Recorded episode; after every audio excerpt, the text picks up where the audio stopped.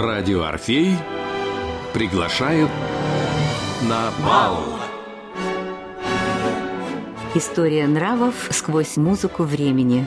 От древности до наших дней.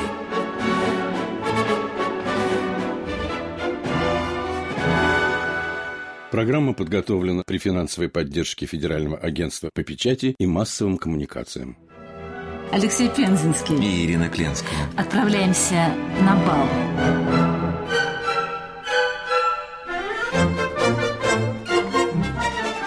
Тем более, что сегодня мы отправляемся в бескровную охоту. Охота на лани. Довольно облаков, волн, аквариумов, ундин и ночных ароматов. Нам нужна музыка на земле. Музыка на каждый день. Так говорил Жан Кокто в одной из бесед с Франсисом Пуленком. И Пуленк загорелся идеей обыкновенной человеческой музыки. Хотя сам Пуленк говорил о том, что он напоминает себе и своим друзьям двуликого Януса. С одной стороны, я могу писать веселые, нежные, романтичные, а с другой стороны, я могу написать Стабат Матер, я могу заниматься мистической музыкой, но я могу написать Лани и диалоги кармелиток, и я везде тот же, один, Пуленк. Легкий, очаровательный, милый композитор и человек, который вызывал восхищение и нежность друзей. Дягилев заказал ему палет в 1923 году и попросил его, чтобы было много-много музыки, много-много ритмов. Так появились Лани.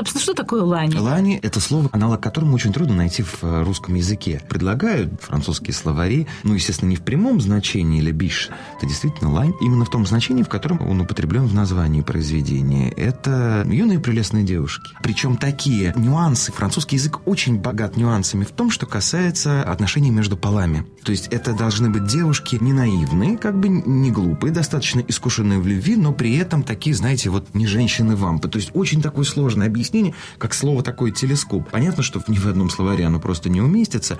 Обычно предлагают переводы как козочки, милашки, но это слишком уж Простовато? разбитное какое-то. Да, да, да, потому что лебиш это все-таки лань. В сербском, кстати, тоже есть обращение моя ланы, но это все-таки комплимент скорее. Это относится к женщинам с большими, красивыми, выразительными глазами. Между прочим, у Жака Брейля такая песня есть, лебиш озорная, достаточно озорная, но тоже все в рамках. Я просто хочу что сказать, это один из тех примеров, когда либо не выдерживает переводы на русский язык французская реалия, либо нужен воистину гениальный переводчик, чтобы это перевести. Но на уровне названий не получается. В 1923 году Пуленк заканчивает работу над оркестровкой и сам себе удивляется. 27 минут очень быстрой музыки, как и хотел этот неистовый Дягилев. Дягилев доволен. А мне кажется, что получилось хорошее произведение, говорит Пуленк. Мне кажется, что я вложил в него все свое сердце и все свое умение. В этом балете он соединил музыку, которую любил. Это, конечно, танцы. Бесконечный, прелестный балет, наполненный танцами. Там нет сюжета. Очаровательные девушки и три очаровательных мужчины. Белая комната и голубой диван. Я думаю, что здесь вы точно заметили, Пуленку это было важно, и Дягилю. Он говорил, не нужно сосредотачиваться на любовных интригах.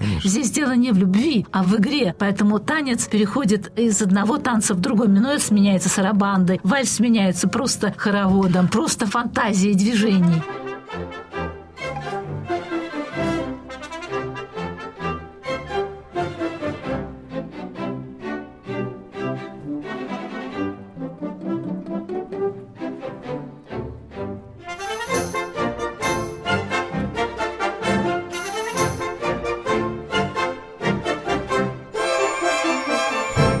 Пуленко объяснил название. Вот он что пишет в одном из своих писем и об этом говорил в своих интервью. Я занимался поисками названия, подобно сельфидам, потому что Дягилев хотел, чтобы это была история о воздушных отношениях воздушных людей, о неком состоянии, которое выразить словами невозможно. С другой стороны, если помните, там есть две молодые лани, между которыми, судя по всему, нечто большее, чем платонические чувства. Так вот, попробуем в этом разобраться. Mm-hmm. Дальше он пишет, искал, ему хотелось, чтобы это было как сельфида. И тут, говорит Поленк, меня осенило. Я подумал, почему не назвать это лани? Почему не сыграть на чисто женских особенностях, сторонах любви? Тем более, что его замечательный художник по костюму Мари Лоренген, она очень любила животных. И я ей сказал, говорил Поленк, ты будешь рисовать прекрасные костюмы для прекрасных существ. Это и не женщины, это и не животные, это лани милашки, очаровательные создания. Надо сказать, что ведь это начало века. Это время в Париже, когда все предавались безудержным увеселениям, развлечениям. Это время после Первой мировой войны. И после испанки. И после Между испанки. прочим, которая, кстати, в мире, надеюсь, слушатели не начнут возмущаться, что вот опять он пришел и цифрами трясет. Я не буду называть конкретные цифры, но испанка-то унесла, вы знаете, в мире гораздо больше людей, чем погибло в мировую войну. То есть такое ощущение, что смерть добирала свой урожай. Франция была в числе держав победительниц, но она победила на сверхусилиях, потому что вот точно еще одна такая победа, этой страны уже не будет. Конечно, моральное торжество, чувство морального превосходства над поверженной Германией, оно, конечно, сильно вытягивало, но в любом случае, как всегда бывает после таких ожесточенных кровавых войн, в воздухе ощущается, буквально в воздухе, нехватка, извините меня, женских гормонов. Потому что все до этого пропахло ваксой для военных сапог, смазкой, порохом и так далее, и так далее. Это был перегиб в сторону мужского начала. Чем заполнены первые полосы газет? Понятно, чем. А в 20-е годы это вполне естественно откат маятника в другую сторону. И, вы знаете, лично я хочу признаться даже, что когда я смотрю на фотографии, как одевались женщины, как они себя подавали в те самые 20-е годы, причем совершенно безразлично. Речь идет там о Франции или о Советской России. Ну, помните Элочка-людоедка, ну, это 27-й год. Она же тоже хорошая, она же все в дом тащит. Я должен сказать, что, пожалуй, ну, это образец, это квинтэссенция женственности. Именно то, как, согласно моде, женщины в 20-х подавали себя жажда жизни и жажда наслаждения жизни овладела Европой. А в это время появляются роскошные наряды, как у Шанель. В это время Мария Лоренсен, замечательный художник по костюмам, покоряет Европу и Париж и становится художником в балете Лани. Я когда-то делала интервью с Сашей Васильевым, который много занимался Францией начала века. Стремление жить красиво, стремление наслаждаться красотой в каждом ее мгновенном проявлении. Появляются дивные наряды, наряды, появляется интерес к таинственности и интерес к раскрепощенности. Ведь да. что такое этот балет? Это, как говорят, первый балет феминисток. Но на самом деле, как говорил кто-то из критиков, это один из первых сексуальных балетов, да. но не в том смысле, как понимаем да, сегодня да, его мы. Конечно. Ведь что такое секс? Это изменение полов, это э, существование полов, это смена приоритетов да. полов. И неважно, кто мужчина или женщина. Сегодня мужчина, завтра женщина. Это ну, игра душа пола не имеет, это да. известно. Поэтому секс в этом смысле, как э, смена полов, был очень важен в тот момент. И Пуленку нравилось подчеркнуть это в своей такой танцевальной сюите, симфонии. Надо сказать, что вот это, извините, раскрепощение 20-х годов, оно не сопровождалось фиксацией на вот этой сексуальной теме, то, что мы видели до Первой мировой войны. Полохарактер, вот это во многом, ну не то что извращенная, но изощренная прежде всего сексуальность Серебряного века. В 20-е годы на смену ей приходит прежде всего сексуальность эстетическая. Чем больше мы знаем о прошлом, тем лучше понимаем себя. В программе «Бал» на волне «Радио Орфей». Вы упомянули Сашу Васильева, упомянули историю моды, и я тут же вспомнил, что именно в тот же период купальные костюмы становятся более откровенными, то есть немыслимыми с точки зрения морали более ранних лет, но как раз ближе к тому, к чему привыкли мы. И, в общем, сейчас, когда мы смотрим на купальные костюмы 20-х, нам трудно понять, а что, собственно, вполне целомудренно. Так дело же в том, почему были эти купальные костюмы не для того, чтобы соблазнять, не для того, чтобы демонстрировать что-то, а впервые в моду входит загар. Культ здорового тела, культ спорта. И если мы посмотрим кинохронику, экономику второй половины 20-х, первой половины 30-х мы увидим многочисленные парады физкультурников, молодых людей, отнюдь не только в СССР. Мы видим то же самое в США. Во Франции маршируют колонны с короткими стрижками, с акробатическими номерами, полуобнаженные с точки зрения Морали, морали. Да, да, да, да. Они демонстрируют, мы живы, мы здоровы, война кончилась. Мы хотим И- жить. И другой войны уже не будет, но ее уже официально называли последняя война. Люди ошибаются. Как хорошо, что человек не знает, что его ждет в будущем.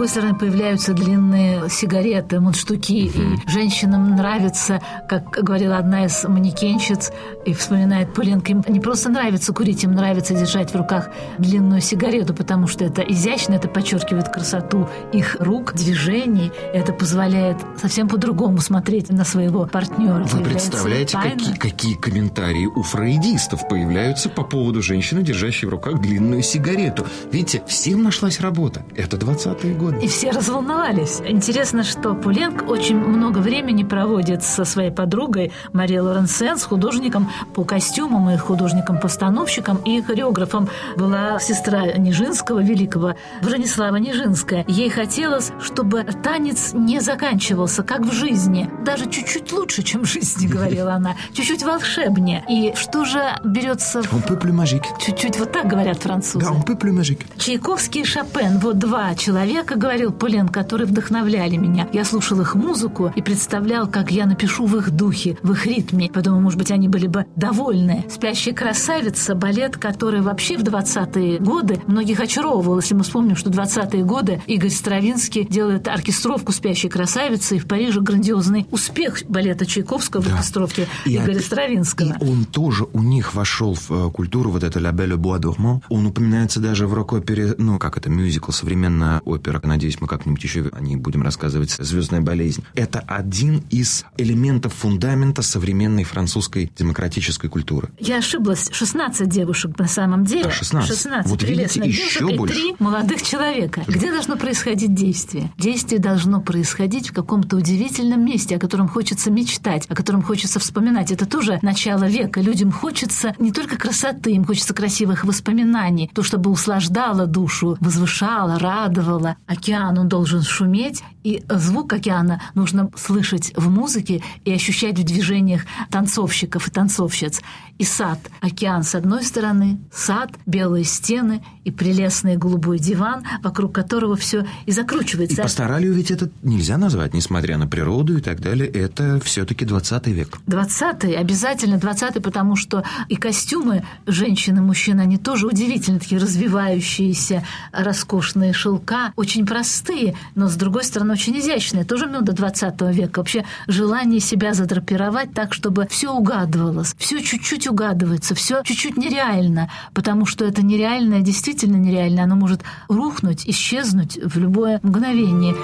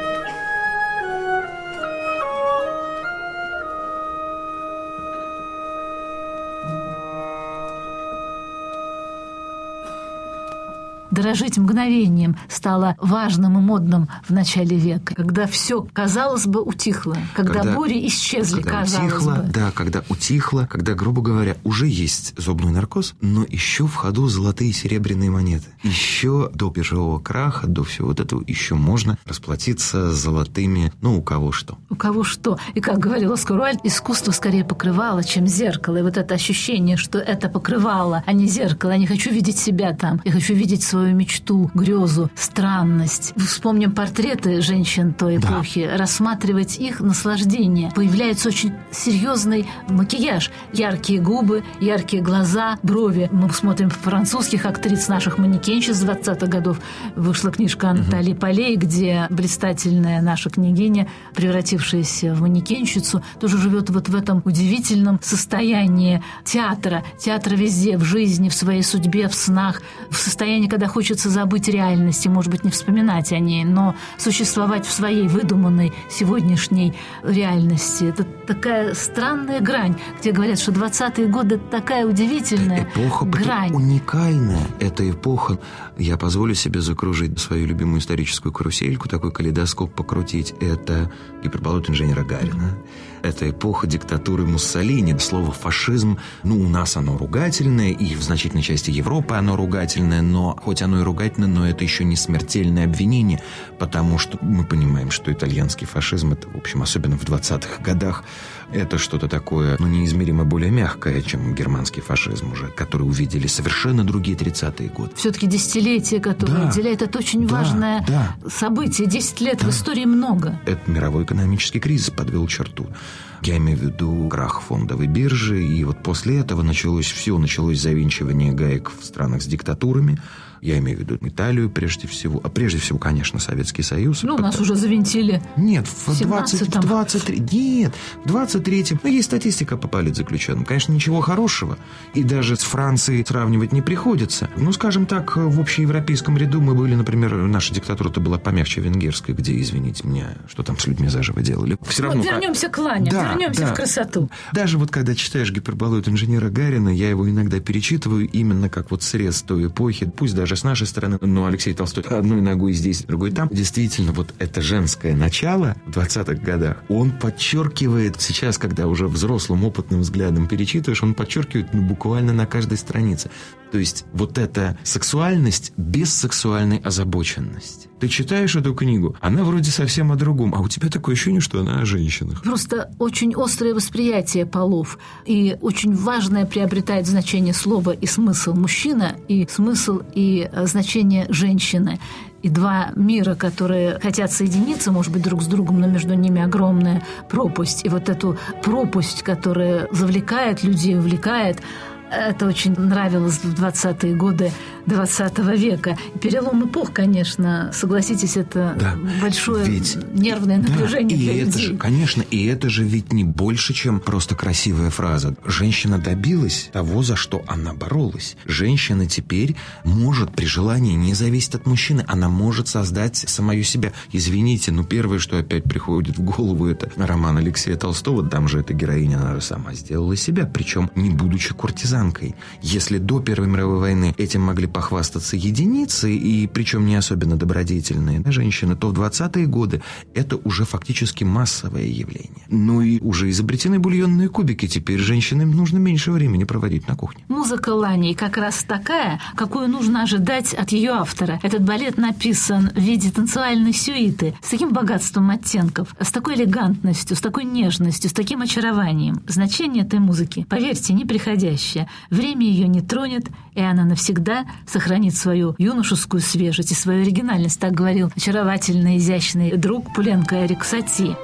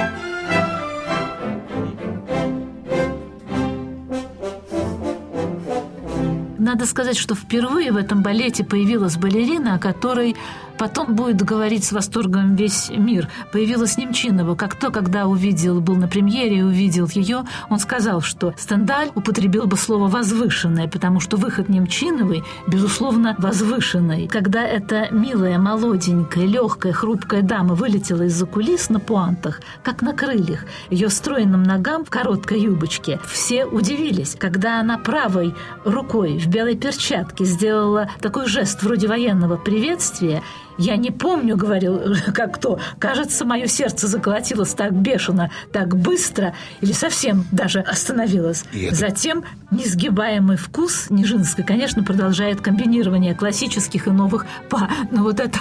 И это, да, как то. Кто говорит-то, да? Сапиентисат, понимающему достаточно. Если уж сердце как то забилось. И практически остановилось. Да. Этот балет вывел совершенно новый тип балерины. Озорную, легкую, живую. Не волшебницу Сельфиду, которая казалась нереальной женщиной. Да. И не декадентское вот что-то такое, знаете ли, с нарисованными слезами под глазами. А появилась живая, реальная, смешная, трогательная, нежная, возвышенное слово, которое, конечно, употребил бы Стендали, которое употребляем с удовольствием сегодня все мы. Надо сказать лишь, что Лани пользуется большой популярностью в современном современных режиссеров, и каждый находит в них свое время. Но остается, что мне кажется важно для сочинителей этой феерической истории, остается удивительная нежность, которую время не заглушает. У Клода Шаброля, великого детективщика французского, есть фильм крутой, закрученный, как все у него, изящный детектив, который так и называется «Лани». Это история двух прелестных девушек, которые закручивают, собственно, очень страшную, очень нервную, очень детективную детективную историю, которую рассказывает Клод Шаброль. И когда его спрашивали, как он выбирал артисток, он говорит, ну, я выбирал артисток так, как, может быть, выбирал бы балерин Бронислава Нижинская и Франсис Пуленк. Я приглашал их на обед, актрис, и приглашал на обед, заказывал самые удивительные и сложные блюда и внимательно смотрел, как она будет есть. И от того, как она ела, какие движения она производила за столом, я с удовольствием наблюдал и решал, снимать мне ее или нет. Я понимаю, что это тоже, в свою очередь, немножко другая эпоха, но пусть наши слушатели оценят, какая гуманная была тогда система кастинга. Актер ничего не должен был доказывать, он должен был просто поесть. И в хорошем ресторане. Вот именно, как минимум при хорошем обеде он оставался. Но меня-то в этой истории, которую рассказал да. Шаброль,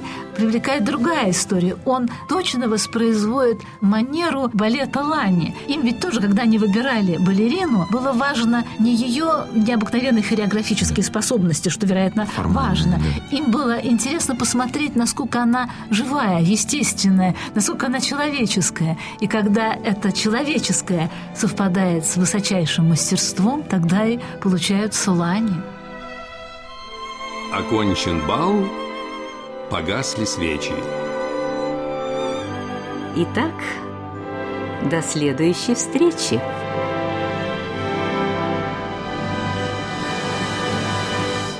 Программа подготовлена при финансовой поддержке Федерального агентства по печати и массовым коммуникациям.